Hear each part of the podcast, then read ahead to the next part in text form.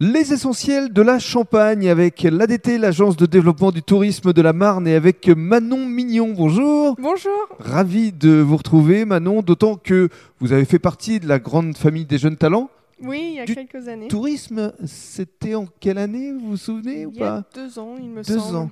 Parce que vous proposez ici euh, des euh, visites euh, assez particulières et on va les détailler ces visites dans le cadre d'un troisième podcast. Dans le deuxième podcast, vous allez nous parler évidemment de euh, votre propriété, euh, de la façon dont vous travaillez, de vos cuvées évidemment, mais dans le cadre de ce premier podcast, parlons de vous, de votre parcours.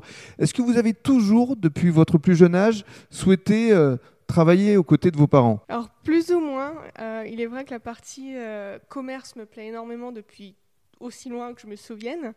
Et j'ai eu l'occasion de faire euh, des stages euh, auprès de mes parents, notamment Vinexpo, lorsque j'avais 14 ans, Mhm. ce qui m'a donné encore plus l'envie euh, de perpétuer le savoir-faire familial, la partie contact, de rencontrer des personnes, de partager notre savoir-faire, notre passion aussi. Mhm.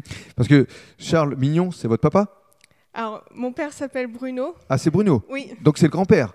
Alors, en fait, mon père a créé euh, Charmignon en 95, D'accord. mais on est issu d'une famille euh, de récoltants euh, de la vallée de la Marne. Mhm. Mais alors Charles Mignon, il, il existe euh, réellement ou pas du tout Alors, non, en fait, Charles est un prénom que mon père euh, affectionne énormément. Ah, D'accord, c'est drôle ça. Et par contre, Mignon est bien notre nom de famille. Alors justement, euh, vous allez nous parler de vos cuvées dans le cadre du deuxième podcast.